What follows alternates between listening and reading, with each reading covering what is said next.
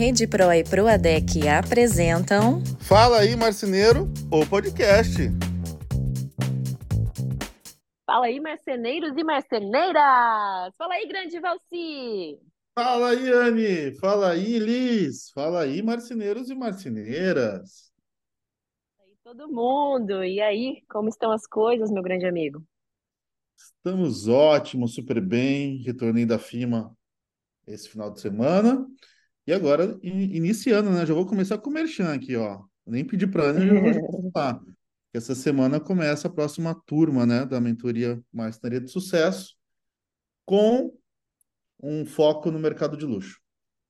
Olha que legal, que legal mesmo. Eu até tô para fazer um vídeo no canal sobre o mercado de luxo. Não vai achar que eu tô te copiando, viu, Valci? Eu tô com isso na pauta aí, tá? Eu não vou participar da sua mentoria aí, mas acredito que vai ser maravilhosa, vai ser um sucesso.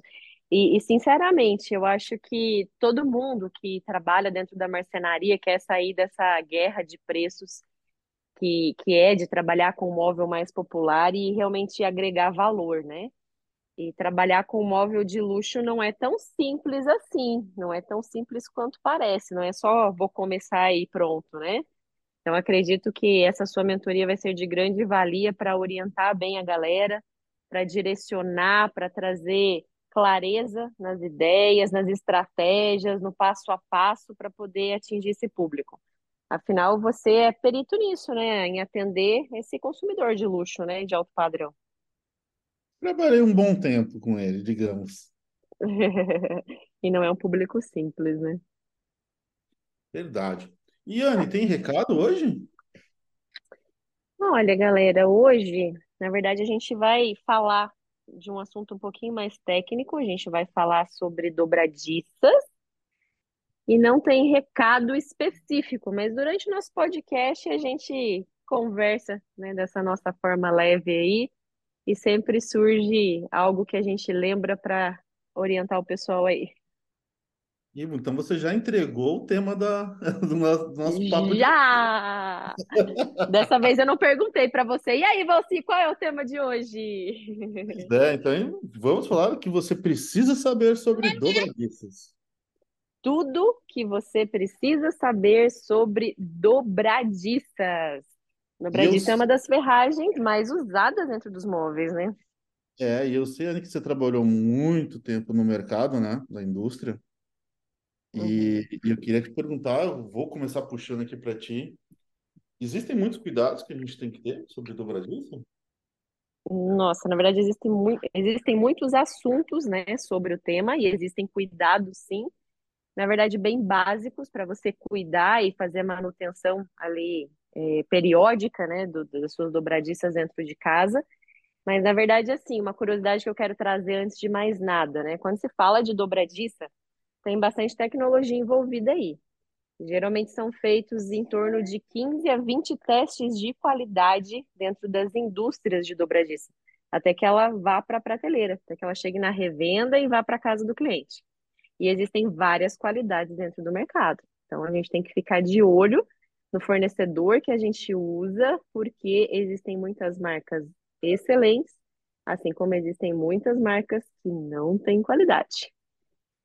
Perfeito. Até no, no seu evento em Curitiba, eu aproveitei a carona e fui lá descobrir um pouquinho sobre como funcionava, né? E eu fiquei impressionado uhum. também com a quantidade de testes que eles fazem. Uhum. Aí, na ocasião foi na FGVTN, né? A gente pode falar aqui, né? A gente não tem nenhum patrocinador específico aqui de ferragens, não tem problema fazer esse merchan, assim, né? Então, existem vários testes e, e, existem várias coisas que influenciam. Basicamente assim, né? Falando de uma forma bem grotesca. Se a gente olhar uma dobradiça e comparar, digamos, duas marcas, talvez uma chinesa mais em conta, para uma marca, por exemplo, a FGVTN, né? Que a fabricação é aqui no Brasil, lá em Curitiba, você consegue ter várias, vários pontos visuais. Então, um deles que a gente consegue comparar é, por exemplo, o peso da dobradiça, que está diretamente ligado à espessura do aço. Então, com certeza, quanto maior a espessura, mais peso ela vai suportar na porta e mais resistente ela vai ser. Outra questão que a gente consegue ver de uma forma bem visual é o banho. Então, a gente vê que tem algumas dobradiças que elas são bem prateadas, que elas têm um acabamento zincado, e aquelas que têm um acabamento prateado, meio douradinho, meio amarelinha, que aí é um acabamento niquelado. Você já reparou nisso, Valci? Hum, eu reparei lá na fábrica só, antes não. Confesso que não. Olha, que interessante, que interessante. Sempre que se fala do acabamento niquelado, ele é um acabamento um pouco mais nobre. Então, geralmente, as dobradiças que têm um custo um pouquinho mais elevado, elas têm esse lado mais amareladinho, ela não é tão prateada. E é um acabamento que ele vai ter uma resistência maior à oxidação. Que dentro das fábricas, eles fazem um teste chamado de salt spray que, que seria isso? Você já ouviu falar? Você chegou a ver esse teste lá na fábrica ou não? Eu vi, eu vi. Eu achei de parecer uma, um, uma, como é que fala? Uma nave espacial. Você sabe explicar como é que é feito esse teste? Não, acho que eu vou deixar para você. Então, na verdade, assim, como o Brasil é um país tropical, né, e a gente tem uma faixa extensa de litoral aí, Obviamente, sempre que a gente puder partir, quando fala de, de regiões úmidas, assim, para aço inox, é melhor, ok, mas a gente sabe que tem um custo bem elevado uma dobradiça de aço inox, né?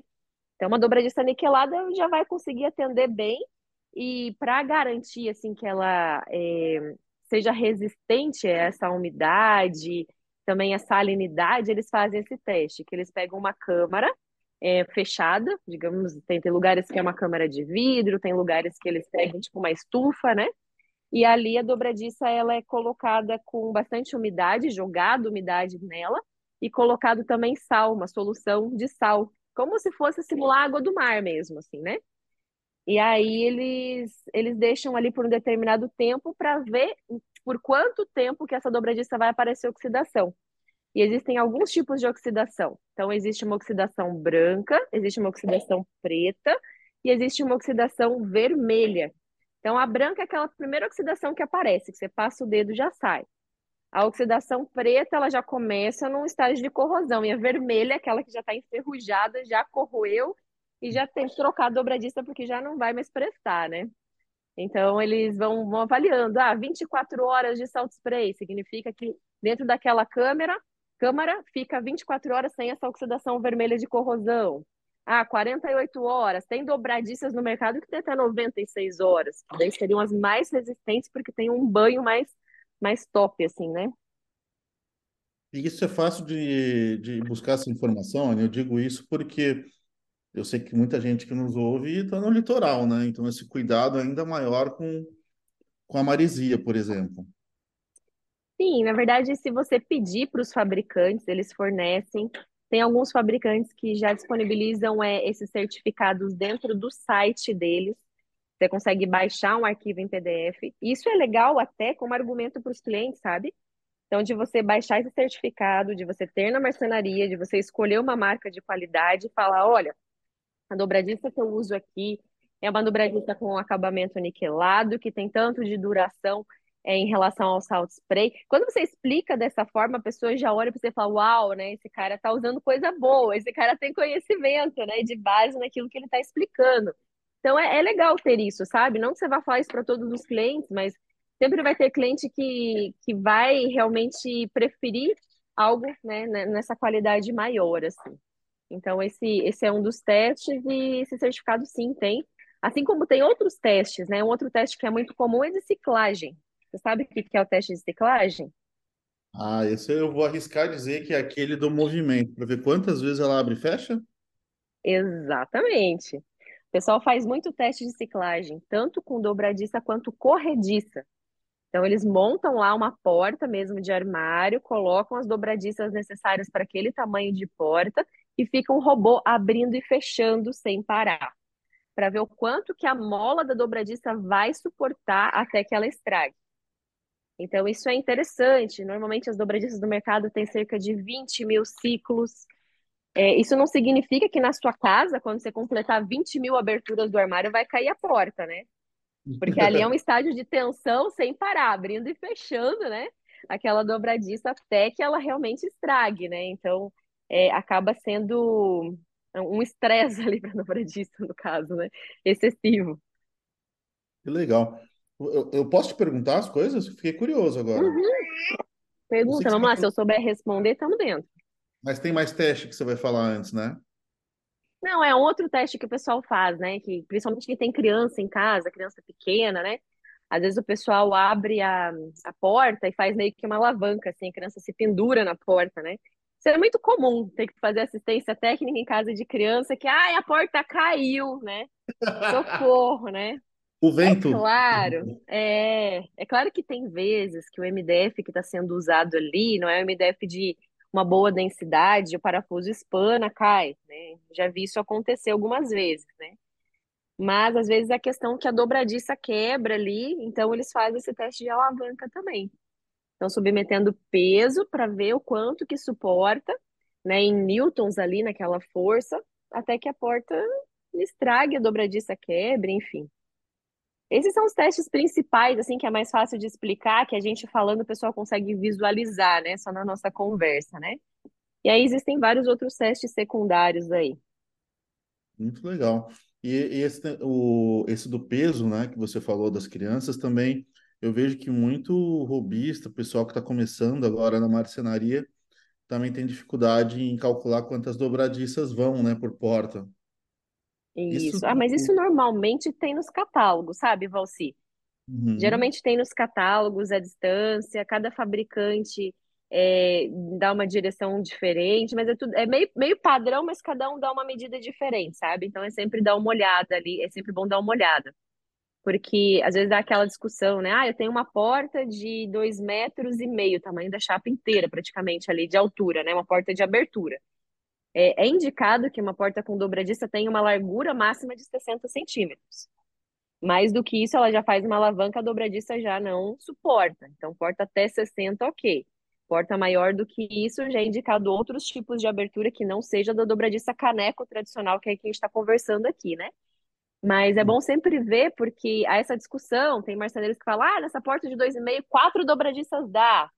Né? O ideal, na verdade, é cinco. O ideal é que a cada 50 centímetros ali tenha uma dobradiça. Porém, cada fabricante tem uma indicação. Então é sempre bom dar uma olhadinha no manual. Se você. A gente sempre fala aqui, né, Valci, para o pessoal padronizar é, os seus produtos. Então, padronização, seja no MDF, na ferragem que vai usar, para criar uma identidade dos seus produtos dentro da sua marcenaria. E a partir do momento que você define um modelo de dobradiça, uma marca de ferragens que você está usando mais ali, se aprofunde, estude sobre isso. Não é algo que leva tempo. Pega o manual, dá uma olhada nessas características, procura baixar esses certificados de garantia para você entender, para você poder apresentar isso para o seu cliente e para você poder usar da forma correta esse produto, né? uhum. E, Anne, assim, eu sei que não é exatamente a dobradiça a culpada, mas acaba que infri- é, incomoda um pouquinho. Incidência de luz solar também é um problema para dobradiça? Olha, o que Não. acontece na, na incidência da, da luz solar é que ela começa a ressecar, ela tem, eles colocam uma vaselina dentro da dobradiça, né? Que é Uhum, bem na mola ali, né? Já vai da fábrica, a fábrica dá uma esguichada ali de, de vaselina sólida, né? Para que a dobradiça tenha essa lubrificação. Então a gente nunca indica que o pessoal limpe a dobradiça com pano úmido, que é muito comum essa prática. Ai, tem poeira, vou limpar a dobradiça com pano úmido. Não faça isso, porque vai acelerar a oxidação e vai tirar, assim, essa lubrificação. Então, se ficar o móvel muito exposto ali ao sol, direto, né? é necessário de tempos em tempos dar uma lubrificada na dobradiça. E essa lubrificação pode ser com um pouquinho de vaselina, uma pontinha de vaselina ali na mola, né? Já vai ajudar. Que legal, hein? Uma baita aula hoje. E o Você que que você fazia pode alguma falar? coisa dentro da marcenaria, assim, quando tinha muita assistência para troca de dobradiça ou era pouca? E assim, o que que vocês faziam de manutenção? Conta um pouquinho para nós aqui. Eu, eu vejo alguns momentos da empresa, né? Como tu falou aí, que a gente fala sobre a parte de padronização. Enquanto nós não tínhamos padronização, que a gente, a cada pedido ia lá na, na revenda e, e pedia da mais barata, por exemplo, né? Então, tinha uma Uhum, variação de, de, de marcas, a gente nem, eu nem sabia o que era uma marca de dobradiça, para ser franco, né? Ser muito aham, humilde com o conhecimento que a gente tinha. Então, isso era uma coisa que acabava dando muito problema ou comprando aham, mais barata, por exemplo. Muitas vezes a gente compra um, um produto barato achando que é, isso é vantagem. E pelo contrário, se uhum, torna uma baita desvantagem depois com a quantidade de vezes que você tem que ir na casa do cliente, fazer uma assistência, trocar. E não é nenhuma dobradiça, né? Porque a dobradiça, dependendo da marca, é barato. Mas só o fato Uhum, de pegar o teu carro, perder um funcionário, às vezes duas, três horas para poder substituir, já é um problema, uhum, né, Anny? Então, assim, depois que a gente padronizou, trabalhou com marcas melhores, a gente percebeu que a diferença de valor das, das dobradiças se pagavam, porque depois uhum. disso acabou a assistência. A E tem que assistência. cuidar muito com isso, Valci, porque ah, as dobradiças elas têm a padronização do sistema 32 no corpo dela e na montagem do calço. Ou seja, a Uhum, estrutura que está montada dentro do armário, a posição, que ela fica a 37 milímetros da borda do armário, o centro do furo, né, do calço. Agora, não existe padronização no caneco ali. Então, o caneco, ok, é 35 milímetros ou 26, que é aquele mais popular, tipo Casas Bahia, né? Só que a uhum. distância de furos do caneco pode variar de uma marca para outra. Então, se você pega uma Bloom, você pega uma Ret, você pega uma FGV, cada uma tem uma distância diferente entre os furos do caneco. E, e isso é complicado, se você não tem uma padronização. Ah, eu comprei a, a dobradiça que eu tenho no momento é a X, agora tenho a outra, vou fazer uma assistência, pego essa que está aqui no estoque, chego lá na casa do cliente e não bate os furos. E às vezes é milímetros em relação a esse furo, aí você faz um rombo na casa do cliente lá na porta, aí a dobradiça já espana o parafuso ali, a dobradiça já não, não, não fixa direito, tem que fazer uma gambiarra, ou colocar uma bucha, ou, ou fazer uma gambiarra maior ali com cola, serragem, e tentar resolver ou trocar a porta inteira, né? Então tem que tomar cuidado, que tem que prestar atenção nesses detalhes, muita gente não sabe disso. E sem contar que o marceneiro ele tem que parar para perceber o que que ele tem na mão para construir um móvel que está ali projeto para ser feito. Então, isso também compromete a velocidade, né, a produtividade ali. Enfim, tem é, padronização, gente, é tudo em, em todos os setores, até em marca que a gente compra. Exatamente, isso é bem importante, né? E falando ainda de dobradiça, existem alguns modelos também que diferem, né, em relação a custo. Por exemplo, tem os modelos Slide-On, que são aquelas que você desliza sobre o calço e você tem que parafusar ele, e tem aquelas de clipe, que é um engate rápido. Você coloca o calço, coloca a dobradiça na porta e aí só clipa ela e ela fixa, né, no calço ali no móvel. É, e essas de clipe, normalmente, é, hoje já está algo muito mais comum e também muito mais barato e acessível, é a questão do amortecimento integrado, né? Faz toda a diferença, né? Sim, total, total. Você sabe que aqui em casa tudo tem amortecedor. Nossa, minha filha apareceu com um bicho, um inseto na mão, e eu peguei um copo de água, ela querendo enfiar o inseto dentro do copo d'água aqui. Ela, ela vai pegando sem medo os bichinhos que tem. Agora tá calor, então aqui em Uberlândia começou a chover, começou a nossa temporada de chuva. A gente estava Uhum. seis meses de seca, sem chuva nenhuma, começa a chover, enche de mosquito, de bicho diferente, de inseto, né? Ela chegou com um bicho aqui querendo pôr no meu copo d'água. Desculpa aí o aspas, né? Mas vamos falar ali, né, do amortecedor. Aqui em casa tem amortecimento integrado em todas as portas, né? E na casa da minha mãe não tem, então é muito engraçado. Eu passei os últimos Nossa. dez dias na casa dela, eu saio batendo porta. A minha mãe ficou até brava comigo dessa última vez, assim, porque estavam todas as portas da cozinha abertas, minha mãe tem essa mania, e, nossa, eu bato a cabeça sempre, eu fiquei muito brava. E eu saí fechando as portas, e, e as primeiras eu larguei assim com tudo, assim, como se tivesse amortecedor e bateu, né? Aí minha mãe tava achando assim que, nossa, eu tava sendo mal educada, e na verdade não, na verdade eu, eu não me toquei que não tinha amortecimento integrado, né? E saí fechando. Mas faz diferença demais, né? Aí uma pergunta, você que tem. Eu tô falando isso porque, como dono, eu tinha pavor de cliente, muitas vezes que vinha pedindo amortecimento de dobradiça quando tinha neném da idade da, da Alice. Não, ah, não, não- você conseguiu educar ela bonitinha em relação a empurrar as portas ou ela anda empurrando as portinhas por aí? Alice, É, aqui em casa tá com fecho em tudo que é lugar aqui, porque a questão não é o fechar as portas, empurrar as portas, a questão é abrir as portas e tirar tudo que tá dentro do armário e da gaveta fazer aquela bagunça, né? Mas não, ela mas já tá depende. aprendendo a fechar é, direitinho, sabe? A largar direitinho pra porta fechar com amortecedor, sabe? Porque tem gente, é muito engraçado, né? Você vai, até marceneiro já vi fazer muito isso. Coloca o amortecedor na gaveta, na porta, né? E aí vai fechar, ao invés de largar aquela porta pra mostrar o fechamento, vai lá e fecha até o final, assim, querendo empurrar o amortecedor. Você já viu isso? dói. Eu, como trabalhei muito tempo com ferragem e acessório, assim, né? E a gente fazia muita feira, você acabou de voltar da FIMA, então a gente fazia FIMA, fazia Formóvel, fazia outras feiras lá em Arapongas, em Ubá, enfim.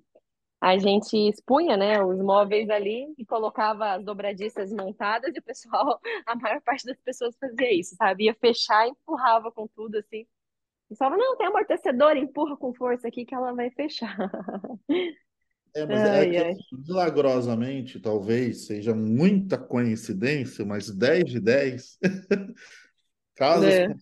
nenéns, casa com nenéns lindos costumam dar muita assistência em dobradiça. Eu acho que é uma coincidência.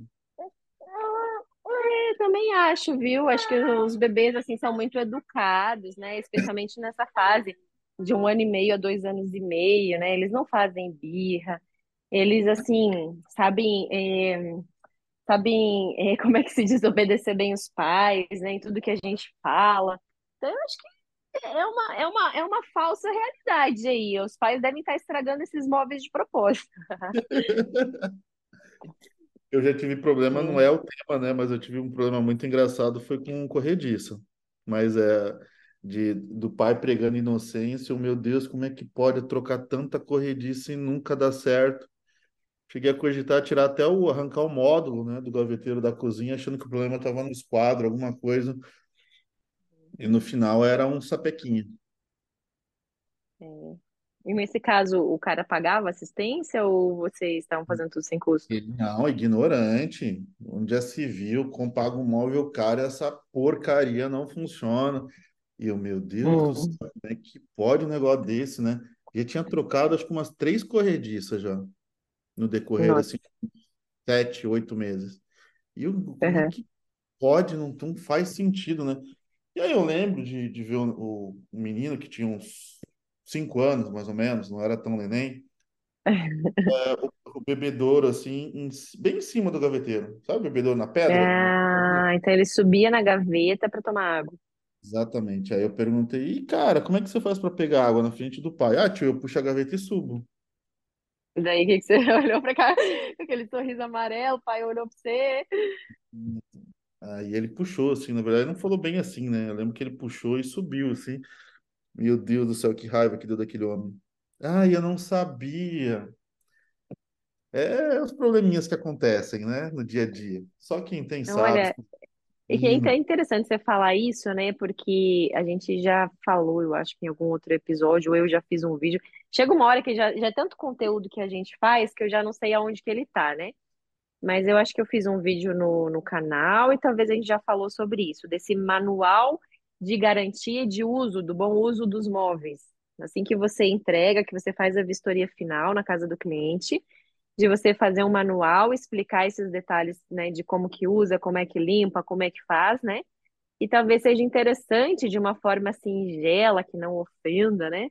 De abordar essas questões, assim, né? Não, não do filho, não da criança necessariamente, é, mas ah, não, não suba na gaveta, não se pendure na porta, né? Coisas assim básicas, né? É, a garantia não está incluso isso, para que você que está nos ouvindo, como empresário de marcenaria, possa se resguardar numa eventual assistência, para que ela possa ser cobrada, para que você esteja nesse direito de cobrança, né? Então, é... E precisa também, talvez, colocar uma cláusula dizendo assim, ah, a assistência será liberada mediante é, uma análise, uma inspeção, algo do gênero, né? Uma avaliação para entender, porque a maior parte das assistências são mau uso, né? Uhum, Então, por exemplo, eu postei ontem, a gente estava conversando nos bastidores antes da gente entrar aqui para gravar, né? Que a minha cozinha tá ficando inteira amarela. Amarelou tudo. E eu fui descobrir que a minha ajudante estava usando Veja, estava usando multiuso para fazer a limpeza em multiuso amarela. Inclusive, teve pessoas que comentaram ali dentro do, da postagem, né?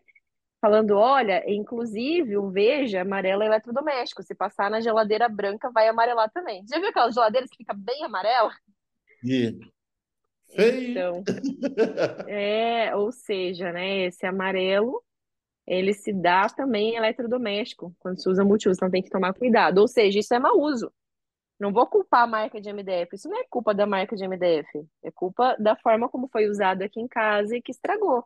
Assim como eu fiz uma outra postagem esses dias, mostrando uma porta que estava totalmente inchada, porque eu tenho a mania, isso é culpa minha, daí não vou culpar ninguém, de ligar o filtro de água aqui de casa e esquecer a torneira aberta. Aqui em casa não tem muita pressão, sabe? É diferente quando se mora num apartamento que a caixa d'água lá em cima, a água vem com uma pressão no bebedouro, né? Aqui vem bem devagar. E daí o que que eu faço? Eu deixo o copo de 500 ml enchendo e vou fazendo outras coisas na cozinha. E é batata. Pelo menos três vezes na semana eu esqueço aquilo vazando inteiro. Assim, molha todo meu armário, molha todo o meu chão.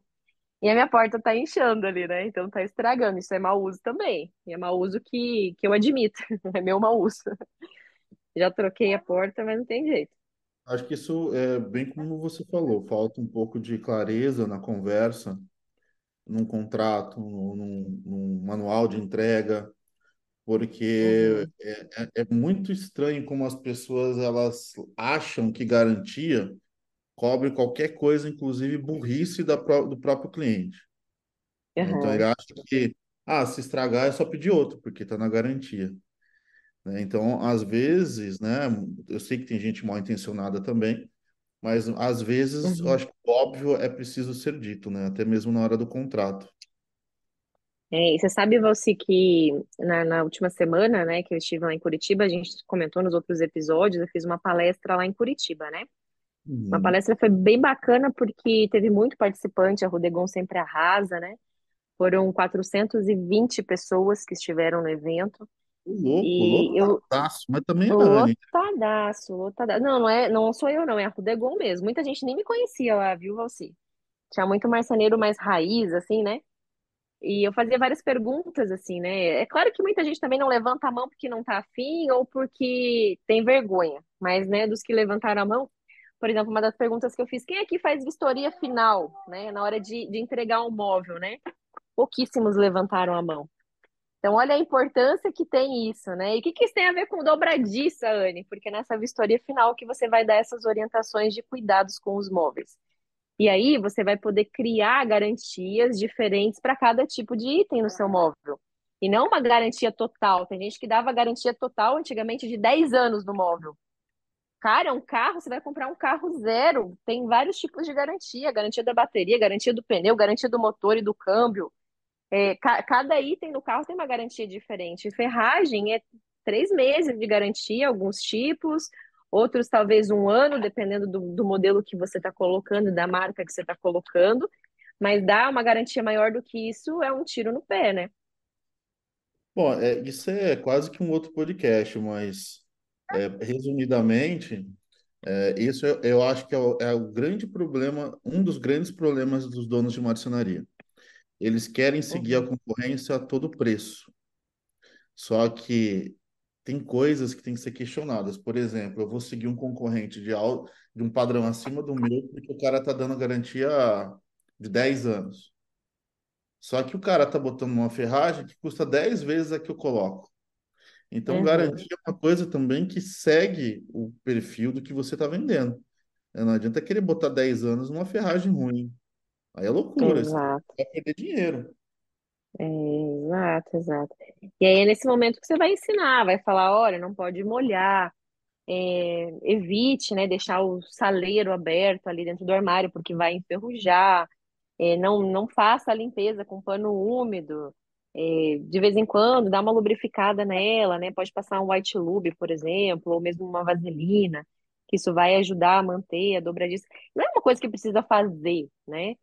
Mas dependendo da situação, é bom. Por exemplo, aqui em casa, já estou há quatro, quase cinco anos aqui nessa, nessa casa, com os móveis todos montados, eu não tive problema nas ferragens, né? Porque a forma que, que eu uso tá ok, né? Não, por enquanto a Lisa ainda não tá se pendurando nas portas, não tá entrando nas gavetas.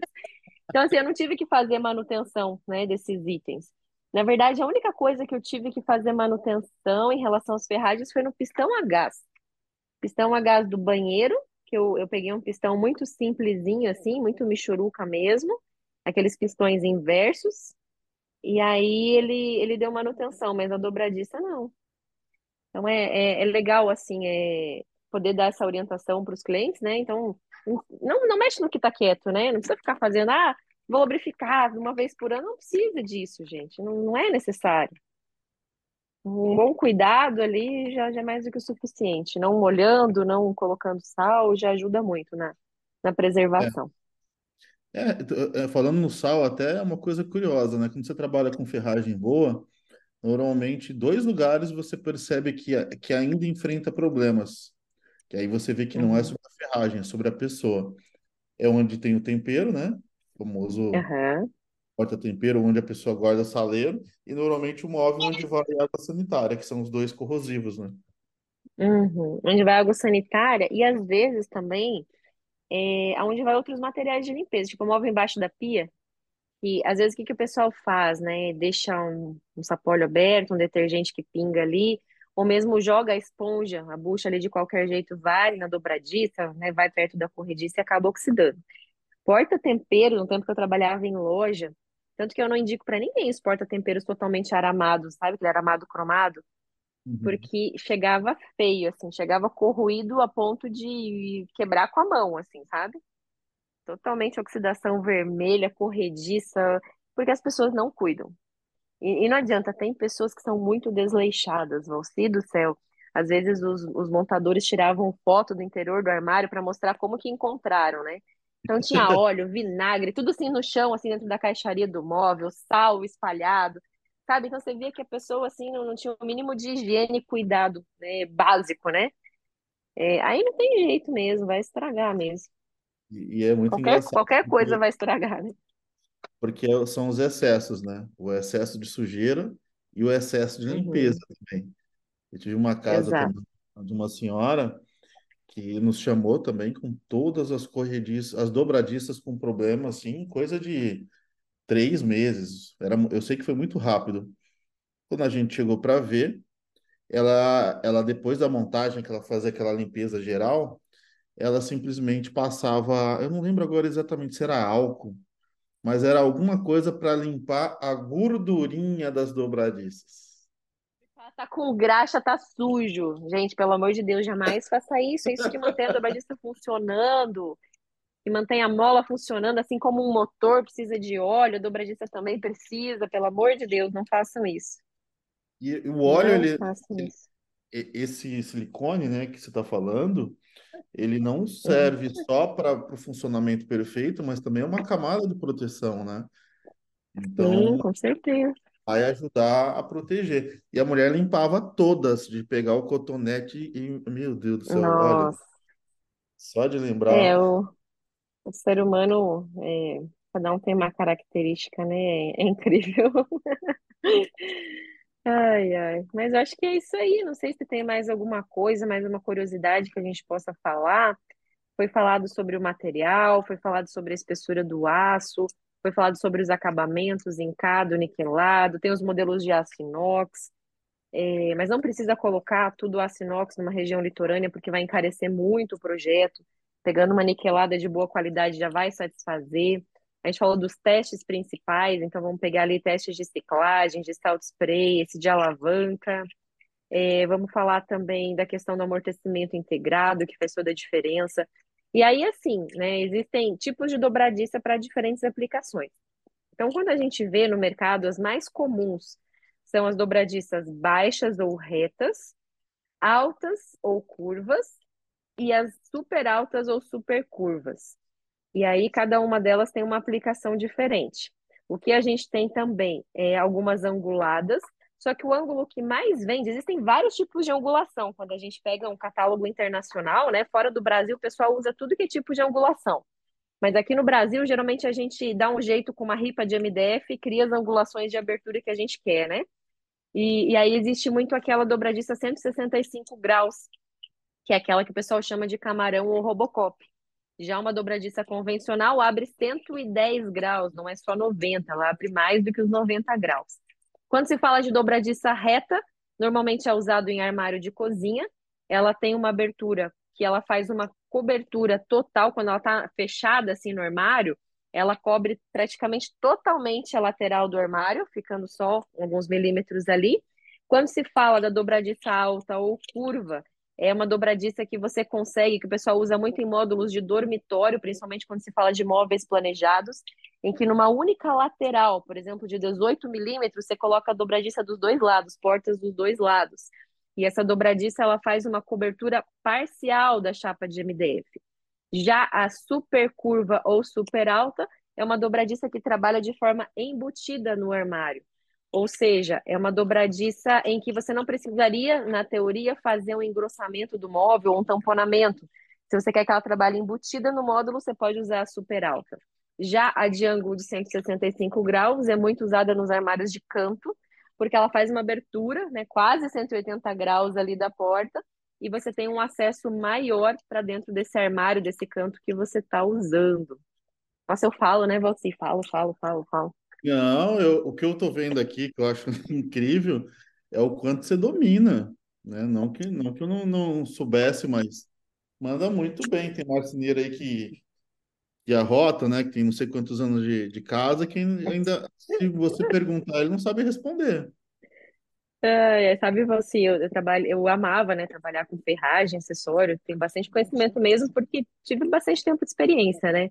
Mas era muito uhum. engraçado no início da minha carreira na indústria, assim, que, na verdade, o meu, meu grupo de produtos nem era dobradiça, né? A gente dominava também esse assunto, mas meu grupo de produtos era corrediças, corrediças e gavetas. Então, eu sei ainda mais sobre gavetas metálicas e corrediças, tanto telescópica quanto invisível, do que dobradiça. E aí, às vezes, a gente ia visitar uma marcenaria, né? e uhum. ensinar o pessoal a, a, montar a gaveta, né? Porque os marceneiros eram um pouco resistentes, né? Da tecnologia, o custo. Eles olhavam para mim com um ar de julgamento, porque eu, eu entrei nessa empresa com 21 anos. Então eu pegava a minha maletinha com a minha parafusadeira, levava o material necessário e ia ensinar. Mas eles me olhavam assim, tipo, você é uma pirralha, mulher ainda, vai me ensinar a montar uma gaveta. E aí era incrível, porque sempre no final da visita eles apertavam a minha mão, né? E e falavam, nossa, muito obrigada, realmente você entende do assunto, sabe? Mas sempre havia um pré-julgamento muito grande, assim, sofri bastante preconceito nesse aspecto. É que o marceneiro, ele, ele é igual o Santo Tomé, parece, né? Ele tem que, ele, ele para acreditar, ele tem que ver. Você pode falar isso que você está na classe, né, Valci? Você também é marceneiro, então vamos, vamos falar assim, né? Empresário de marcenaria que também é marceneiro. Se precisar fazer móvel, você vai fazer, né? Eu pois também, é. se precisar fazer, vou fazer. É, isso aí é uma coisa Aliás, já, já, já fiz muito móvel. Eu tinha um projeto social aqui em Uberlândia chamado Mobiliama. Então, a gente imobiliava instituições carentes. E aí eu colocava mão na massa, montava os móveis mesmo. Tinha uma turminha de alguns arquitetos e estudantes, e a gente mesmo montava. E eu fazia toda a orientação, fazia os projetos, plano de corte, cortava, fitava na revenda e fazia a montagem. Mas Falando... o que mais que eu queria falar de dobradiça, só para finalizar o tema, que ainda existem as opções das dobradiças com mola inversa ou sem mola, que as pessoas usam muito quando é sistema de push to open ou fecho toque. Não existe mais essa opção, né? Que o ideal é usar uma dobradiça sem mola, né? O pessoal às vezes usa com mola nessa ocasião, mas o funcionamento não fica igual. Quando se usa uma mola inversa e você tem um sistema de fecho toque, a dobradiça ela vai expulsar para fazer a abertura rápida da porta, né? Já com a mola, existe a resistência, porque a mola para que, que serve? Para fechar a porta. A molinha vai manter a porta fechada, e quando é a mola inversa ou sem mola, vai ser uma abertura mais leve quando é o sistema de fecho-toque ali integrado. Perfeito. Estava falando um dia, a gente podia falar um pouquinho sobre marcenarias que fazem o bem, né? Estava falando um pouquinho sobre o teu projeto eu vi uma empresa que não tem nenhuma concorrência com a gente aqui de patrocínio, fazendo um negócio uhum. tão legal na firma também. Eu acho é, que, esses que eles estão fazendo? Eu, né, esses outros a gente pode trazer para todo mundo. Não, eles estavam com uma, uma CNC, não é nem CNC aquilo, não sei nem o nome daquele negócio, de tão, de tão evoluído que uhum. era a máquina deles e todos os móveis que todas as MDFs que eles estavam utilizando para demonstrar a máquina durante a feira foram estrategicamente peças para móveis, né? Que era para uhum. no final da feira agora eles mobiliarem um asilo lá em Bento. É que legal, hein? Eu achei muito legal assim, poxa, já está ali fazendo, né? É, a indústria ela tem esse poder de, de alinhar, de juntar mais poderes, né? Do MDF, da máquina, enfim. E estão ali demonstrando, cortando, e no final vão montar, acho que agora estão indo montar já, pelo que eu entendi. na, num asilo. Achei muito legal a ideia, muito bonito mesmo. É, são atitudes que fazem toda a diferença, assim, né? E o que que você que está nos ouvindo faz, sei lá, com os retalhos de MDF, ou às vezes com uma peça que você troca numa assistência que você não vai mais usar. Às vezes pode ser usado por alguém, né? Pode ser aplicado num lugar que pode ser útil para uma pessoa. Fazer um armarinho, uma estante, uma mesinha, fazer alguma coisa com os próprios retalhos, né? Eu sei que às vezes falta tempo, falta mão, falta braço, mas às vezes você pode até doar para alguém para fazer algo, sabe? Então, bora pensar um pouco nesse aspecto, eh, fazer um network aí, conversar com mais pessoas para ver como é que você pode ajudar. Sempre tem um lugarzinho que a gente pode ajudar, né, Valci? Exatamente, perfeito. E agora eu estou vendo a Liz sorrindo para mim. É, ela gosta muito do tio Valci, manda sempre beijo para ele. Ó, Mas é isso aí, galera. Então, obrigada, né? Você que nos ouviu até aqui, nesse episódio mais técnico. Espero que ele tenha feito sentido para vocês. Espero que vocês possam usar de alguma forma dentro da sua marcenaria, dentro da sua empresa. Se tiverem qualquer dúvida a respeito disso, pode me mandar um direct. Terei alegria e prazer de ajudar, de responder. O Valci também. E é isso aí. Muito obrigado, galera, até agora, né? Nos ouvido até aqui. Não esqueçam de tirar aquela foto mostrando o momento que vocês estão nos, nos ouvindo, né? Ia falando, nos assistindo. E até o próximo Fala aí, Marceneiro. Tchau, tchau, galera. Tchau, tchau, Dani. Até mais. Tchau, tchau.